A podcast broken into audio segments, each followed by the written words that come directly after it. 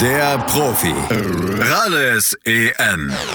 Ralf Gunesch präsentiert die EM 2016 aus der Sicht eines Fußballprofis. Ralles EM. Jeden Tag neu auf meinsportradio.de. Hallo und herzlich willkommen zu der Profi Ralles EM. Herzlich willkommen zu Folge Nummer 18 und Folge Nummer 18 ist auch die letzte Folge für die EM 2016 in Frankreich. Ja, das Finale ist jetzt schon ein paar Tage her und ich habe gedacht, ich lasse das einfach mal ein paar Stunden sacken und ähm, ja, fasse danach ein paar Gedanken zusammen und, und, teile euch das mit. Ich denke, über das Finale an sich brauchen wir jetzt also inhaltlich nicht allzu viele Worte verlieren. Ihr habt es alle gesehen. Die Niederlage ähm, der Franzosen, die frühe Verletzung von Cristiano Ronaldo und ich bleibe dabei, es war ein hartes Foul, aber ich unterstelle äh, Payeda keine Absicht, dass er äh, Cristiano Ronaldo da wirklich verletzen wollte. Er wollte ihn treffen, er wollte ihm vielleicht auch ein bisschen wehtun, früh ein Zeichen setzen. Nur ist es halt ähm, ja, gründlich daneben gegangen. Ähm, ziemlich bitterer Ausgang natürlich für Cristiano Ronaldo. Und äh, ja, spielbestimmte Franzosen, kein Durchkommen. Und äh, ja, eine, eine Aktion in der zweiten Halbzeit der Verlängerung hat dann gereicht für Portugal zum Tor. Das war eine absolute Willensleistung. Den hat er gar nicht richtig getroffen. Aber wie auch immer, Portugal Europameister, ihr habt es alle gesehen. Aber ich würde jetzt ganz gerne ein bisschen auf die Europameisterschaft zurückschauen und ähm, ja, was ist denn geblieben von diesem Turnier? Was, an was werden wir uns erinnern? Was werden wir ganz schnell wieder vergessen? Klar, natürlich, äh, ich habe es irgendwo gelesen, ähm, diese EM war viel Darmstadt und weniger FC Bayern. Das ist auch einfach, ähm, ja, meiner Meinung nach, äh, ist auch zu erklären. Und zwar liegt es daran, dass viele Mannschaften oder dass die, die richtig guten Mannschaften einen dominanten Ballbesitz-Fußball spielen und die anderen müssen sich halt was dagegen überlegen. So, wenn sie sich da auf ein offenes Spiel einlassen, ein Wales, Irland, äh, wie sie nicht alle heißen, ähm, dann äh, wissen sie Island, Nordirland und und und, Portugal auch übrigens, aber dazu komme ich gleich, dann wissen sie, dass da nicht viel zu holen sein wird in der, äh, während eines Turniers oder im Laufe eines Turniers. Und so überlegt man sich halt, okay, wir lassen uns nicht auf einen offenen Schlagabtausch ein, aber wie können wir trotzdem äh, die Wahrscheinlichkeit erhöhen, Erfolg zu haben, Spiele zu gewinnen, Punkte zu holen und möglichst weit zu kommen?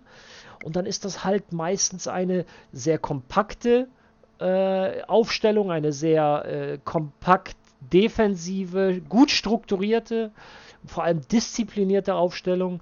Und daran äh, oder darunter leidet natürlich auch die Kreativität, aber äh, ihr müsst da auch ein bisschen Verständnis für die Leute auf dem Platz aufbringen, denn für die geht es nicht darum, uns Zuschauer besonders zu unterhalten und zu entertainen, sondern es geht darum, Erfolg zu haben. Und das kann jeder nicht neutrale Zuschauer, also jeder, der es in irgendeiner Form mit irgendeiner Mannschaft hält, bestätigen. Wenn die Mannschaft am Ende gewinnt, behaupte ich, sind 98% aller Zuschauer zufrieden, denn um den Erfolg geht es nun mal in einem kompetitiven Sport wie Fußball und vor allem auf dem Niveau. Wir sprechen hier von Europameisterschaften, Weltmeisterschaften etc. Insofern äh, ist da äh, das, das, ähm, das Credo Attraktivität und so weiter, das ist, ja, spielt eine eher untergeordnete Rolle bei den meisten Mannschaften. Nochmal, natürlich gibt es da ein paar Mannschaften, die ein bisschen herausstechen, aber die haben dann halt auch einfach eine, eine gewisse Qualität und äh, ja, die können das auch anders strukturieren. Ich würde aber sagen, ich gehe einfach mal ein bisschen die Gruppen durch und ich äh, sage jetzt nicht zu jeder einzelnen Mannschaft da 15 Minuten was, weil so viel habe ich gar nicht zu erzählen, aber so ein paar prägnante Dinge, die mir vielleicht auffallen. Und da fangen wir natürlich mit Gruppe A an. Die Gruppe A äh, nach der Vorrunde Frankreich, Schweiz auf 2, Albanien auf 3 und Rumänien auf dem vierten Platz. Ja, fangen wir mit Rumänien an. Ähm, nach dem ersten Spiel hat man eigentlich äh, gedacht, dass, oder war man positiv überrascht, wie sie gegen die Franzosen aufgetreten sind, die am Anfang doch etwas nervös waren, ähm, wo man halt schon merkte, sie sind, ähm, ja, wie soll ich sagen, es ist halt der Druck des Gastgebers, da, da das hemmt ein bisschen die Beine. Ähm, der Siegtreffer ja kurz vor Schluss, aber äh, kurz noch zu den Rumänen. Im zweiten und dritten Spiel hat sich dann halt gezeigt, dass es da einfach nicht, äh, nicht reicht. ähm, um da wirklich was zu reißen. Es, man hatte nur noch einen Punkt gegen die Schweiz und verlor das letzte Spiel gegen Albanien. Und so war das Ausscheiden auch äh, gerechtfertigt. Nichtsdestotrotz ist es so, dass man in Rumänien ähm, den Fußball umstrukturiert. Christoph Daum ist jetzt Nationaltrainer, ähm, ein neuer Verbandspräsident vor einem oder zwei Jahren, der da ähm, ja quasi einmal ähm, neue, äh, neuen Wind reinbringt, da der Verband doch äh, geschüttelt war von Skandalen und Korruption und so weiter.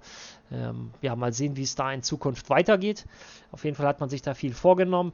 Albanien mit dem äh, Sieg gegen die Rumänen ja lange Zeit ähm, gehofft, dass sie noch als bester Gruppendritter weiterkommen qualitativ war das jetzt, oh, ja, man, man hat natürlich jetzt äh, für sein Land oder für den Verband dann einen Riesenerfolg mit dem äh, Sieg gegen Rumänien bei, einem, bei einer Endrunde eines Turniers. Aber ansonsten ähm, ja, war das dann auch gerechtfertigt, dass Albanien da äh, die Koffer gepackt hat. Ähm, es war ein, ordentlicher Auftritt, aber da reicht die Gesamtqualität einfach noch nicht. Die Schweiz auf Platz 2. Ja, wenn die Schweiz doch nur jemanden hätte, der Tore schießen könnte. Das schönste Tor des Turniers kommt tatsächlich von einem Schweizer. Das war Shakiri mit diesem wunderschönen Fallrückzieher. Aber ansonsten, ähm, ja, die Frankfurt-Fans äh, werden wissen, was ich meine, wenn ich sage, äh, Seferovic, das äh, hat sich jetzt bei der EM fortgesetzt und deswegen war da für die Schweizer dann auch ähm, ja, relativ früh Schluss im Achtelfinale. Man verlor ja im, ähm, im Elfmeterschießen gegen Polen 5 zu 4. Aber das war ähm, ja, nach vorne hin in der Gruppe ein 1-0-Sieg gegen Albanien, ein äh, müdes 1-1 gegen Rumänien und ein 0-0 gegen Frankreich. Okay, Achtungserfolg gegen Frankreich, aber gegen Rumänien hätte da ruhig ein bisschen was kommen können und so fehlte es da auch äh, ja, an, an, an, einer letzten Konsequenz, an ähm, es fehlten überall so ein paar Prozentbereiche, um da noch ähm, ja, um, um da noch weiterzukommen, aber äh, Schweiz ja eh nicht unbedingt so die Fußballnation, beziehungsweise ähm, ich war in der Zwischenzeit während, der, während des Viertelfinales war ich bei einer Podiumsdiskussion in Winterthur und ähm, ja, da hat man sich auch ein bisschen über den Stellenwert des Fußballs in der Schweiz beschwert, beziehungsweise hat das auch damit erklärt und ähm, das passt dann auch ins Bild. Ja, und auf dem ersten Platz erwartungsgemäß die Franzosen mit sieben Punkten, die ja im letzten Spiel dann gegen die Schweiz 0 zu 0 spielten, aber ja auch ähm, äh, schon äh, durch waren. Äh, man rettete sich, und nicht man rettete sich, man kam bis ins Finale, man steigerte sich immer weiter im Laufe des Turniers. Aber so vollends überzeugen konnte man eigentlich meiner Meinung nach nur im Halbfinale gegen äh, wirklich schwache, muss man, muss man ganz klar sagen. Im Viertelfinale, Entschuldigung, nicht Halbfinale, im Viertelfinale gegen äh, schwache Isländer. Selbst das Halbfinale gegen die deutsche Mannschaft, das 2 zu 0, war spielerisch nicht so überzeugend. Meiner Meinung nach taktisch sehr gut. Dazu komme ich dann äh, später, wenn ich über die deutsche Mannschaft spreche. Taktisch sehr, sehr gut. Aber spielerisch, bis auf das Spiel gegen Island, war das doch, ähm, ja, ähm, noch zäh. Man, man fand sich ein bisschen im Laufe des Turniers, aber ähm, so 100% überzeugend war das meiner Meinung nach nicht klar. Griesmann sechs Tore, da brauchen wir nicht drüber sprechen. Aber äh, vor allem im Finale fand man da nicht wirklich ein Mittel gegen sehr, sehr gut spielende Polen. Ähm, ich denke, wenn man jetzt an die letzten Turniere der Franzosen zurückdenkt, dann ist der zweite Platz ein Erfolg. Ähm, das wird aber kein Spieler so empfinden, da man sich zu Hause sehr, sehr viel äh, mehr vorgenommen hat. So, kommen wir zur Gruppe B. Die Gruppe B bestand aus Wales, England, Slowakei, Russland. Wales erster, England zweiter, Slowakei dritter, Russland vierter. Fangen wir wieder hinten an. Russland für mich tatsächlich äh, eine Enttäuschung des Turniers. Also äh, Fanseite eine absolute Enttäuschung mit den Ausschreitungen und ähm, den gewalttätigen Aktionen in und rund um die Stadien. Das war, ähm, ja, da möchte ich gar keine Worte drüber verlieren. Ähm, das ist äh, eigentlich die Zeit viel zu schade. Auf dem Platz auch relativ nicht nur relativ, sondern sehr, sehr dürftig. Also gerade mal einen Punkt gegen die Engländer geholt und dann äh, gegen die Slowakei und gegen Wales sogar 3-0 verloren. Also das war gar nichts. Einzig Positives. Ähm, Roman Neustädter hat sein Debüt für die Nationalmannschaft gegeben, hat äh, ein paar, oder das heißt ein paar, hat die ähm, hat EM-Spiele, das äh, freut mich für ihn. Und ähm, ansonsten gibt es über die Mannschaft nicht besonders viel zu sagen. Slowakei, ja, wie hieß es so schön, äh, die Slowakei ist nicht nur Hamschick, ähm, Entschuldigung, er war halt der gefährliche in der, äh, in der Offensive. Das war so der, ja, der Name, für den alles stand äh, oder der für alles stand. Und ähm, im, im Achtelfinale war dann gegen die deutsche Mannschaft auch relativ früh Schluss. Das war eine durchwachsene Gruppen, äh, Gruppenphase mit vier Punkten und im Achtelfinale war dann Schluss. Also mehr gibt es da nicht zu sagen. England in der Gruppe eigentlich noch relativ ordentlich, muss ich sagen. Ein 1-1 äh, gegen die Russen, äh, dem folgte ein 2-1 gegen Wales, ein Spiel, was gar nicht so schlecht war. Also das war ein spannendes, gutes Spiel, aber auch kurz vor Schluss erst mit dem Siegtreffer und dann einem 0-0 gegen die Slowakei. Das war okay. Es war also die Gruppenphase. Die Gruppenphase, das war okay, das war schlecht war es nicht, gut war es auch nicht, aber äh, die Mannschaft wirkte äh, spritziger, sie wirkte jünger, sie wirkte einfach griffiger. Ähm, ohne aber da so eine gewisse, was, was trotzdem noch fehlte, war so eine Geschlossenheit. Da, das war immer noch sehr viel Stückwerk, äh, sehr viel individuelle Qualität, äh, quirlige Qualität, was in der Gruppenphase reichte. Ja, und dann war halt, äh, kam das Achtelfinale und ähm, ja, England gegen Island 1 zu 2. Die Isländer mit einfachsten Mitteln sich äh, da durchgesetzt. Und die, der Spott und die Häme, den die Engländer über sich ergehen lassen mussten, äh, gerade in der heimischen Presse, das äh, war nicht ohne. Und das Viertelfinale der Isländer hat, das, hat dem Ganzen natürlich nochmal ähm, eine andere Dimension oder eine andere Relation gegeben, da die ja gegen, gegen die Franzosen unter die Räder gekommen sind, ähm, war das äh, Achtelfinalspiel oder die Leistung der Engländer natürlich noch höher, äh, also eher noch niedriger einzuschätzen. Aber gut, die äh, Engländer, für die war dann auch relativ früh Schluss. Und überraschender, möglicherweise, Gruppenerster war Wales mit sechs Punkten, die ja das zweite Spiel gegen die Engländer verloren, aber das erste und das dritte gewannen.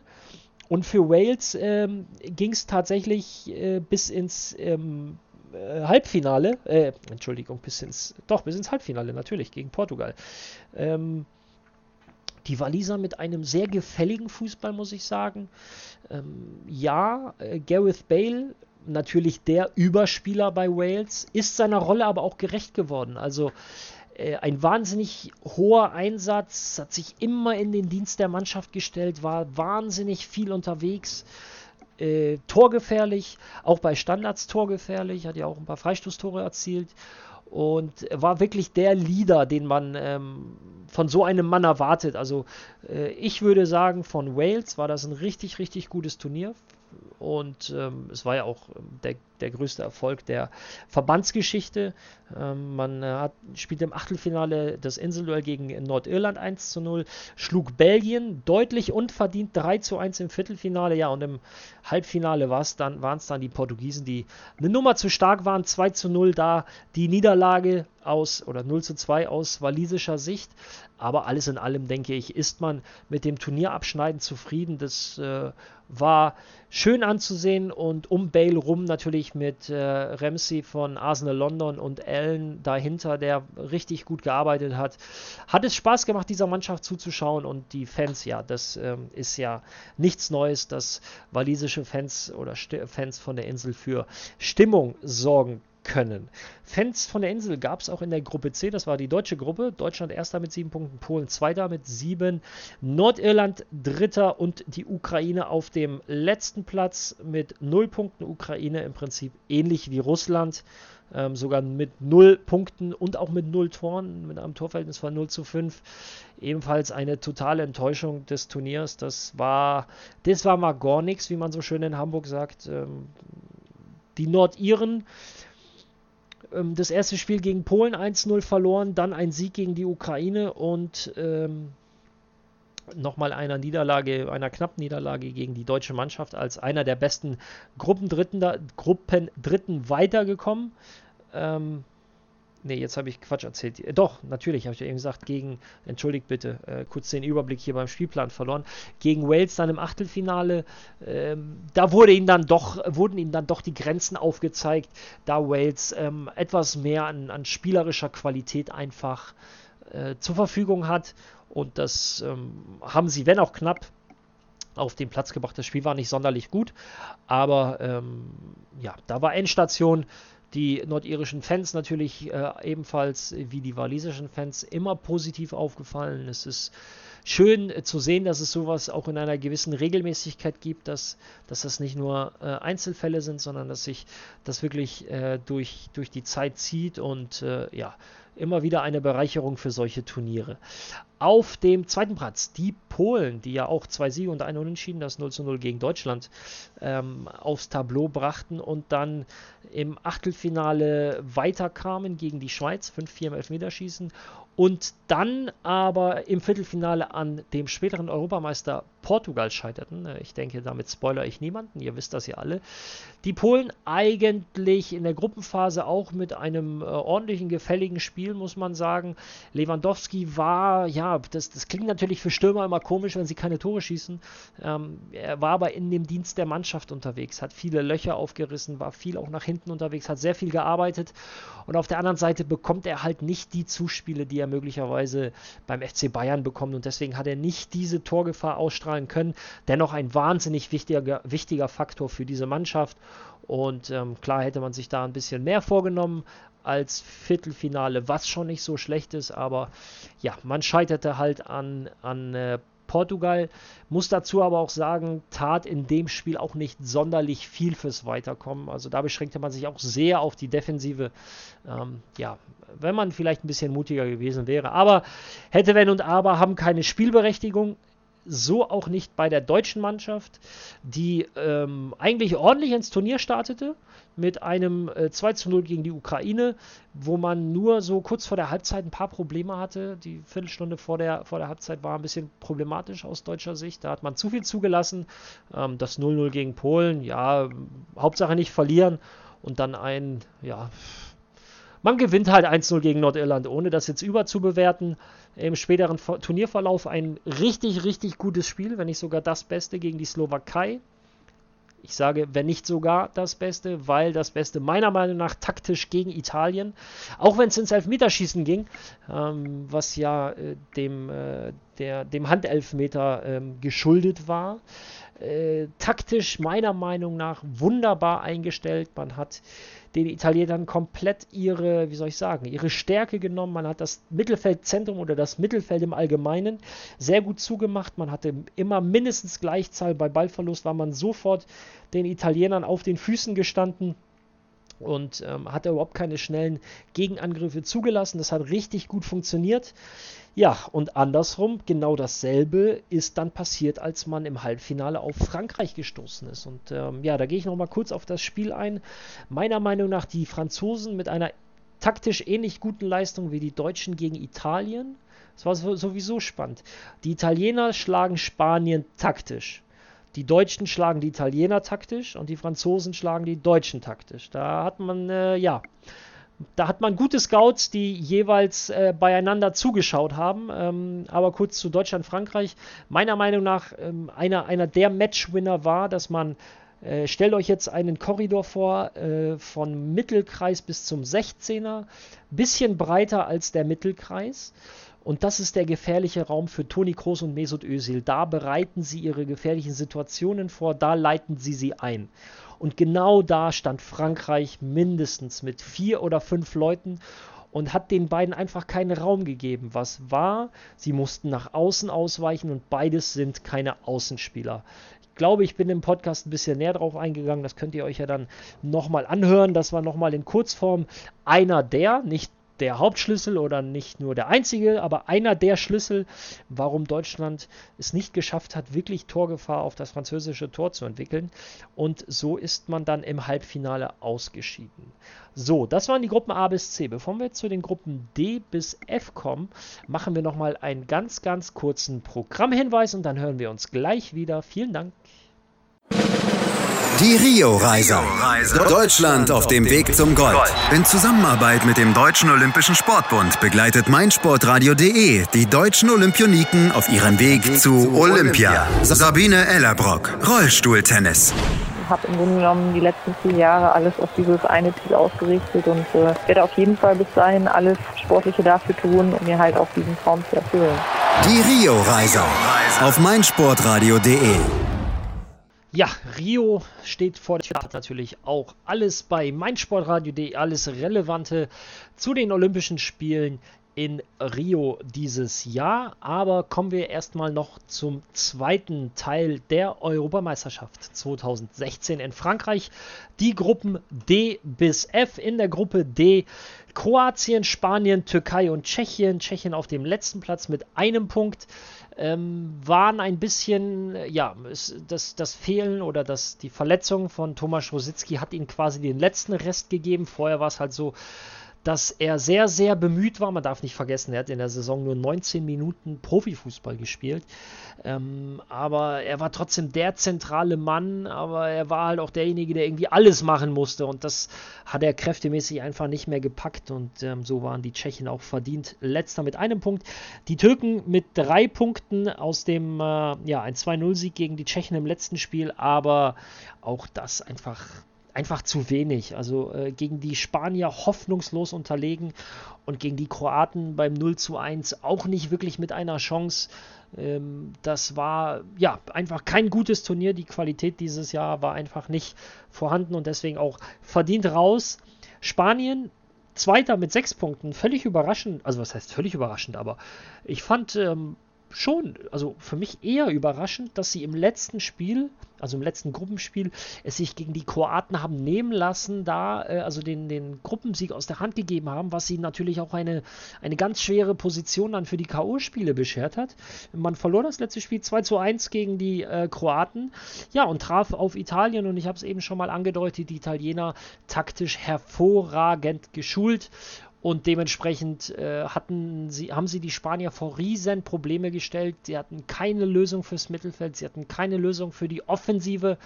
Und ähm, so war der Sieg der Spanier, äh, der Italiener, Entschuldigung, auch folgerichtig. Ein 2 zu 0, das war verdient. Und bei Spanien hat man schon so ein bisschen das Gefühl, da geht eine Ära zu Ende, was aber auch absolut nachvollziehbar ist. Also äh, wir erinnern uns alle, denke ich, an die, an die wahnsinnigen Erfolge 2008, 2010, 2012, wo man jahrelang den Fußball dominiert und vor allem geprägt hat, beeinflusst hat. Ich behaupte, die defensive Ausrichtung vieler Vereine heutzutage oder vieler Mannschaften heutzutage ist der äh, Art und Weise geschuldet, wie man sie sich von den Spaniern abgeschaut hat. Also ich glaube, in ganz vielen Jahren wird man auf, auf eine sehr, sehr prägende Generation der Spanier zurückblicken und ähm, ja, die kommen, sind jetzt alle in die Jahre gekommen. Der Trainer ist zurückgetreten. Bin gespannt, wie man sich da neu erfindet auf spanischer Seite. Und auf dem ersten Platz die Kroaten mit äh, sieben Punkten. Ein 1-0-Sieg gegen die Türken, ein 2-2 gegen die Tschechen und der eben angesprochene 2-1-Sieg gegen die Spanier. Allerdings war dann im Achtelfinale relativ früh Schluss gegen die Portugiesen. Ja, Schön war das natürlich auch nicht. Das war ein sehr, sehr zähes Spiel. Portugal äh, sich auf die Defensive beschränkt und für die Kroaten war dann im Achtelfinale Schluss, die bis dahin eigentlich nicht schlecht gespielt hatten, aber ihnen ist da gegen Polen auch nichts eingefallen. Äh, 1-0 in der Verlängerung. Ähm, beide Mannschaften eigentlich sehr defensiv eingestellt und die Kroaten haben sich dann in der 117., 118. tatsächlich einmal locken lassen. Kontertor und dann war man ausgeschieden. In der Gruppe E gab es auch Mannschaften, die ausgeschieden, ausgeschieden sind. Ähm, ja, Italien erster, Belgien zweiter, Irland dritter und ausgeschieden die Schweden mit nur einem Punkt im ersten Spiel gegen die Iren. Ähm, ja, von Slatan Ibrahimovic hat man sicherlich äh, wesentlich mehr erwartet, aber er hat zu keinem Zeitpunkt oder selten eigentlich ansatzweise zu seiner Form finden können. Und ähm, so sind die Schweden auch völlig verdient ausgeschieden. Er geht ja jetzt zu Manchester United, also Slatan Ibrahimovic, nicht Schweden. Und ähm, ist gleichzeitig aus der Nationalmannschaft zurückgetreten. Die Iren ebenfalls eine sehr positive Erscheinung dieser EM, auch drumherum mit einem äh, Auftaktpunkt gegen die Schweden, einer äh, 3-0-Niederlage gegen Belgien und einem 1-0-Sieg gegen die Italiener. Ähnlich überraschend wie, äh, wie äh, in der anderen Gruppe die Kroaten mit dem Sieg gegen die Spanier. Durch diesen äh, Sieg hat man sich als bester Gruppen oder einer der besten Gruppen Dritten weiter qualifiziert und ist dann im ähm, Achtelfinale an den Gastgebern äh, Frankreich gescheitert. Verdient aber aus irischer Sicht denke ich äh, trotzdem ein großer Erfolg und äh, wie schon gesagt, eine Bereicherung für das Turnier, gerade auch außerhalb des Platzes, auch wieder Fans von der Insel, die sehr positiv auf sich aufmerksam gemacht haben. Auf dem zweiten Platz die Belgier mit sechs Punkten, mit einem Sieg, äh, also mit einem Sieg gegen Irland und gegen Schweden und einer Auftaktniederlage gegen Italien. Ja, der Hipster-Geheimfavorit, wie es so schön heißt. Nur äh, wurden sie so oft genannt, dass, äh, ich glaube, ich habe es auch mal im Podcast erwähnt, dass selbst die PR-Abteilung von Helene Fischer neidisch darauf wäre oder gerne wissen würde, wie man es schafft, so oft von allen möglichen genannt zu werden. Das ist eine wahre Kunst. Das große Problem der belgischen Mannschaft war, ja, was war das große Problem? Also das große Plus war eigentlich eine sehr, sehr hohe individuelle Qualität und da sind wir auch schon beim großen Problem. Die Qualität blieb nämlich individuell. Zu keinem Zeitpunkt. Na, zu keinem Zeitpunkt ist falsch. Ich habe das Gefühl, also im zweiten Spiel und im dritten Spiel war es schon so, dass Belgien ein bisschen, ja, wie soll ich sagen, sich ein bisschen ins Turnier gefunden hat. Man äh, hat ein bisschen gezeigt, was man für eine hohe Qualität hat. Äh, und auch beim 4-0 gegen die Ungarn im, im, äh, im Achtelfinale. Aber äh, nichtsdestotrotz, also dann im nächsten Spiel im Viertelfinale unterliegt man Wales mit 3 zu 1. Also äh, klar, das 4-0 gegen die Ungarn sollte man auch nicht zu hoch hängen und die Ungarn nicht, äh, ja, nicht so gut, sagen wir es mal so. Und in, an, an dem Tag sowieso nicht. Es blieb zwar lange relativ offen, das 2-0 fiel erst in der 78., das 1-0 schon in der 10., aber spielerisch kam von Ungarn nicht viel. Aber für das, was Belgien an Möglichkeiten hat, war das dann am Ende trotzdem zu wenig. Italien.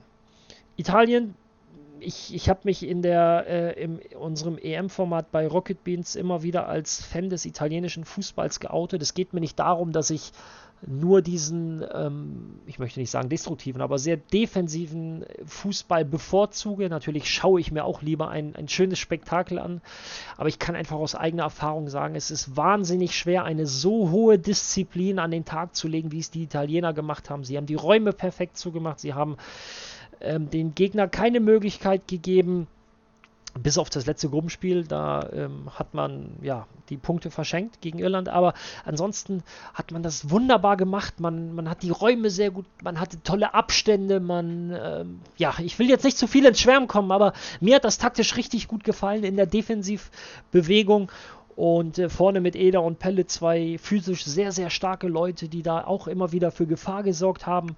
Ähm, wie schon gesagt, in der Gruppe ein äh, 2-0-Sieg gegen Belgien, ein 1-0-Sieg gegen Schweden, dann die Niederlage gegen Irland. Im Achtelfinale dann das Spiel gegen die Spanier, was ich eben schon angedeutet habe. Spanien, äh, man hat ihnen keine, keine Möglichkeit gegeben, äh, Lösungen zu entwickeln. Ja, und dann das Ding gegen, äh, gegen Deutschland im Viertelfinale, wo Deutschland dann wiederum taktisch sehr, sehr geschickt gespielt hat, sodass für Italien dann da Schluss war. Die lange Serie war beendet aus italienischer Sicht oder aus deutscher Sicht, je nachdem, wie man es formuliert. Alles in allem äh, hat man sich da sicherlich auch mehr erhofft, denke ich. Also mehr, sprich Richtung Halbfinale, Finale. Aber dafür war das dann gegen die deutsche Mannschaft insgesamt ja nicht, nicht genug. Und äh, klar, mit ein bisschen Glück kommst du im Elfmeterschießen da natürlich weiter. Ähm, zu erwähnen ist vielleicht noch äh, Gian, also Gigi Buffon hinten im Tor, der, wo man ja auch noch nicht so wirklich weiß, wie es bei ihm weitergeht. Ich bin auch äh, sehr gespannt, wie es da ähm, weitergeht. Äh, das war schon, das waren beeindruckende Bilder und ähm, hat aber auch sehr, sehr gut gehalten. Es ist jetzt nicht nur so, dass er äh, mit irgendwelchen anderen äh, außersportlichen Dingen aufgefallen ist, sondern auch ein sehr guter Torwart. Die gesamte Defensive eigentlich gut gestanden, aber es fehlte dann so, na, ja, wie es so schon heißt, so dieses letzte Quäntchen, um sich dann in den entscheidenden Spielen durchzusetzen. So, kommen wir zur Gruppe F. Ja, wenn wir uns jetzt erstmal die Gruppe ansehen, meine Lieben, Ungarn, Island, Portugal und Österreich. So, es ist nominell vor dem Turnier hätte man sicherlich gesagt, die ja, die unattraktivste Gruppe. So, man weiß aber, Island hat eine richtig gute Quali gespielt. Es ist nicht umsonst, dass die irgendwie bei diesem Turnier dabei sind. Äh, haben sich auch sehr gut geschlagen, aber fangen wir hinten an. Österreich, ein Punkt ähm, und den gegen Portugal. Meine lieben Österreicher, also Lukas Hinterseher, ich freue mich sehr für dich, dass du deine ersten ER-Minuten spielen durftest im äh, Spiel gegen Portugal. Äh, Ramazan Özcan, mit dem ich mich heute noch getroffen habe und ein bisschen unterhalten habe, ja, der zweite Torwart bei dieser EM hinter Alma gewesen. Ich habe ihn auch gefragt, ich sage, Rambo, sei mir nicht böse, aber was war denn mit euch los? Also, das war wirklich zu wenig. Man, man hat so eine ordentliche Quali gespielt und liefert dann sowas ab. Ähm, David Alaba alleine kann da auch nichts machen. Ähm, dann wird er von Position zu Position geschoben, was für ihn und auch für die Mannschaft natürlich nicht leicht ist. Also alles in allem, äh, liebe Österreicher, seid's mir nicht böse, aber ähm, ja, das Ausscheiden war definitiv äh, verdient. Auf dem dritten Platz, äh, ich traue mich ja gar nicht, es zu sagen, äh, Portugal. Wir wissen ja alle, wo es geendet hat. Ähm, Portugal meiner Meinung nach, aber ähm, und warum er für mich der Trainer des Turniers ist, sage ich euch jetzt, also der portugiesische Trainer, hat in der Gruppe versucht, Portugal Fußball zu spielen. Sprich auch gerne mal mit Ball. Man hat eine hohe spielerische Qualität, also allein Sanchez, Nani, Ronaldo, ähm, das sind schon richtig, richtig gute Leute. Und ähm, man hat es versucht, es hat nur zu drei Punkten, also drei Unentschieden gereicht. Dank der Regelung ist man trotzdem weitergekommen. Und dann ist man hingegangen und hat gesagt, okay, wie können wir aus dem, was wir zur Verfügung haben, das Maximale rausholen? Man hat das Spiel umgestellt, man hat eine sehr, sehr disziplinierte Defensive gehabt und mit Defensive meine ich nicht nur für Abwehrspieler, sondern ich meine generell ähm, das Abwehrverhalten der ganzen Mannschaft. Man hat es dem Gegner wahnsinnig schwer gemacht. Man hat das Spiel unattraktiv gemacht, aber man hat es dem Gegner wahnsinnig schwer gemacht, durchzukommen. So hat man ähm, Kroatien 1-0 besiegt, wie schon gesagt, in der 118. Minute. So hat man die Polen im Elfmeterschießen besiegt. So hat man Wales 2-0 besiegt und so hat man auch die Franzosen im Finale besiegt. Äh, ich sage von der, von der Seite, ich weiß, es wird viel gemeckert, unverdienter Europameister, bla bla bla. Ähm, Otto Reagel lacht darüber heute noch, aber das ist ein anderes Thema. Ähm, mir hat diese Weiterentwicklung, ob das jetzt, also nein, diese Entwicklung, ob es eine Weiterentwicklung ist oder ob das eine Entwicklung zum Positiven hin ist, das sollen bitte andere bewerten. Aber die, mir hat diese Entwicklung und dieser, dieser Prozess gefallen und es hat mich beeindruckt, dass man sagt, okay, wir haben es jetzt auf dem Weg probiert, sind mit einem blauen Auge davongekommen, jetzt probieren wir es anders und, und versuchen mit anderen Mitteln das Maximum aus dem rauszuholen, was wir zur Verfügung haben. Und ich sage, Portugal ist für mich die Mannschaft, die das Maximale aus ihren Möglichkeiten rausgeholt hat. Frankreich, Deutschland, Italien, alles Mannschaften, die wesentlich mehr Potenzial haben, haben aber es nicht zu 100% ausgeschöpft. Und deswegen ist Portugal Europameister. Ja, kommen wir zur letzten Mannschaft in dieser Gruppe, zum Tabellen. Äh, nee, Quatsch, wir haben ja noch Island, entschuldigt bitte. Natürlich auch eine positive Erscheinung dieses Turniers. Die Fans, ähm, der Hype um die Isländer hatte zwischendurch Züge ähm, von Abercrombie äh, zu seiner besten Zeit. Aber sportlich beeindruckend, auch ein, La äh, also ein kleines Land, 330.000 Einwohner. Ähm, man hat aber gesehen, warum sie die Quali so überstanden haben, wie sie es oder geschafft haben, wie sie es getan haben. Haben auch einen sehr einfachen Fußball gespielt, aber einen sehr kompakten Fußball. Man merkt, dass die Mannschaft schon länger zusammenspielt, dass die Spieler sich kennen und ähm, ja, das war, war erfrischend, schön anzusehen, die Fans gute Stimmung gemacht. Ähm, dieses 2 zu 1 über England wird man natürlich äh, ja, das wird in den isländischen äh, Geschichtsbüchern drin sein. Dann gegen Frankreich das 2 zu 5 im Viertelfinale war dann allerdings schon so ein bisschen so, ja, herzlich willkommen bei der EM. Äh, hier habt ihr jetzt mal einen richtigen Gegner und oh, äh, dann ist man nicht ins Spiel gekommen und dann stand es zur Halbzeit 4-0 und dann war das Spiel eigentlich vorüber. Aber trotzdem, äh, wie schon gesagt, eine Bereicherung für dieses Turnier. Ähm, über den Jubel bzw. über dieses rhythmische Klatschen und so würde viel diskutiert. Ich gehöre ja auch eher zu denen, die sagen, die Isländer haben da auch nicht unbedingt das Patent drauf, sondern äh, man kennt es aus den deutschen Ligen, man kennt es aus dem Ausland. Also ist nicht so, dass wär, als wäre es eine Neuerscheinung gewesen. Ja, ich weiß, die Isländer rufen da vielleicht was anderes, aber wir können uns jetzt auch mal alle ein bisschen anstellen äh, mit dem Mimimi, weil äh, die haben bei uns was geklaut und äh, die singen das, was wir auch singen und so. Äh, sind wir doch froh, dass da was Schönes gesungen wird und ähm, ja, aber gut finden muss man es trotzdem nicht, was die Franzosen da gemacht haben, aber man sollte da die Kirche auch im Dorf lassen. So, jetzt aber zum Gruppensieger. In, diesem, äh, in dieser Gruppe, das war tatsächlich Ungarn, äh, die mit einem 2-0-Sieg gegen Österreich gestartet sind, dann einem 1-1 gegen die Isländer und einem 3-3 gegen die Polen. Das war ein richtig gutes Spiel übrigens äh, gegen, gegen die Portugiesen, entschuldigt. Äh, war ein richtig gutes Spiel. Äh, um dann ja im Achtelfinale mit 0 zu 4 komplett unterzugehen. Also äh, wo war da die Leistung aus den Gruppenspielen, frage ich mich. Oder war die Gruppe so schlecht und Portugal hat sich nur ausgeruht? Ähm, man weiß es nicht, aber gegen Belgien einfach chancenlos. Die Belgier ganz klar deutlich besser und mit dem 4-0 war man ja, war man gut bedient. Das war ein passendes Ergebnis zu diesem Spiel. Da Doppelschlag 78., 80., glaube ich, 2-0, 3-0 und dann gab es dann auch ein viertes hinterher für die Belgier. Also ähm, da war relativ früh Schluss mit Ungarn, die diese Gruppe aber gewann. Mit einem deutschen Trainer, mit einem deutschen Co-Trainer, mit einem deutschen Torwarttrainer. Und ähm, ja, mal abwarten, was von denen noch zu erwarten ist.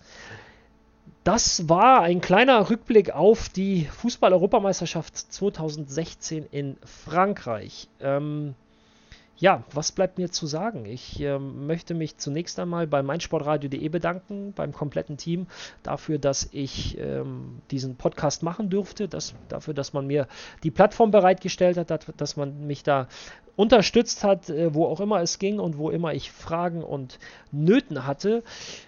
Ganz herzlich bedanken möchte ich mich natürlich auch bei euch, liebe Hörerinnen, liebe Hörer, liebe Runterlader, Runterladerinnen, ähm, fürs äh, Zuhören, fürs Bewerten, fürs Kommentieren, fürs Hashtaggen, fürs Sterne bewerten, wie auch immer. Ähm, ich hoffe, es hat euch ein bisschen Spaß gemacht, mir zuzuhören, euch ähm, meine Meinungen und Eindrücke über dieses Turnier und über die einzelnen Spiele anzuhören. Vielen, vielen Dank an dieser Stelle. Ähm, könnt gerne da auch nochmal eine Bewertung hinterlassen. Könnt mir gerne bei Twitter oder bei Facebook schreiben. Ich freue mich drüber. Äh, lasst gerne auch einen Kommentar bei meinsportradio.de zurück, damit die auch wissen, hey, da gibt es auch ein paar Leute, die haben den Ralle gehört und das sollten wir häufiger mal machen. Okay, Spoiler, ihr müsst das unbedingt tun, damit die das auch häufiger tun. Und ansonsten, ähm, ja, auch danke an den, ich, ich, ich, ich äh, nenne jetzt einfach mal, ich nenne jetzt einfach mal ein Konkurrenzprodukt, beziehungsweise das ist keine Konkurrenz, denn der Rasenfunk spielt in einer ganz eigenen Liga, damit habe ich nichts zu tun. Ähm, auch an euch vielen Dank für die Begleitung dieser EM. Äh, lieber Max, ähm, ja, mach weiter so, du weißt, äh, oder ich weiß ja auch, wie viel Arbeit das ist und ich weiß, wie viel Mühe und Arbeit du dir machst. Ich finde das richtig gut. Ähm, ja, allen anderen Bloggern und äh, Twitterern, Twitterinnen, Twitterinas, wie das auch heißt. Äh, vielen Dank für die Infos, die ich mir auch bei euch besorgt habe, wenn wir über Fußball diskutiert haben. Tobias Escher, der mich da tatkräftig unterstützt hat. Äh, Rocket Beans, die mich auch unterstützt haben. Äh, wie ihr seht, ich bin nicht so gut in, ähm, in Dankesreden. Deswegen höre ich jetzt auch auf mit Quatschen. Wünsche euch alles, alles Gute, eine schöne fußballfreie Zeit, bis es bald wieder losgeht mit der zweiten Liga, der ersten Liga, der Regionalliga, der dritten Liga, des DFB-Pokals, der Champions League, der Euroleague und, und, und, und, und. Wir lesen uns bei Twitter, wir lesen uns bei Facebook. Vielen Dank fürs Zuhören, vielen Dank fürs Mitmachen, für alles, was ihr getan habt und bis in zwei Jahren vielleicht. Bis dahin, euer Ralle und tschüss.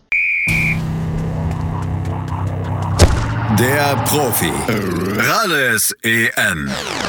Ralf Gunesch präsentiert die EM 2016. Wenn Müller so viel Platz hat, ist das echt gefährlich. Ich spreche da aus Erfahrung. Aus der Sicht eines Fußballprofis. Ralles EM. Jeden Tag neu auf meinsportradio.de.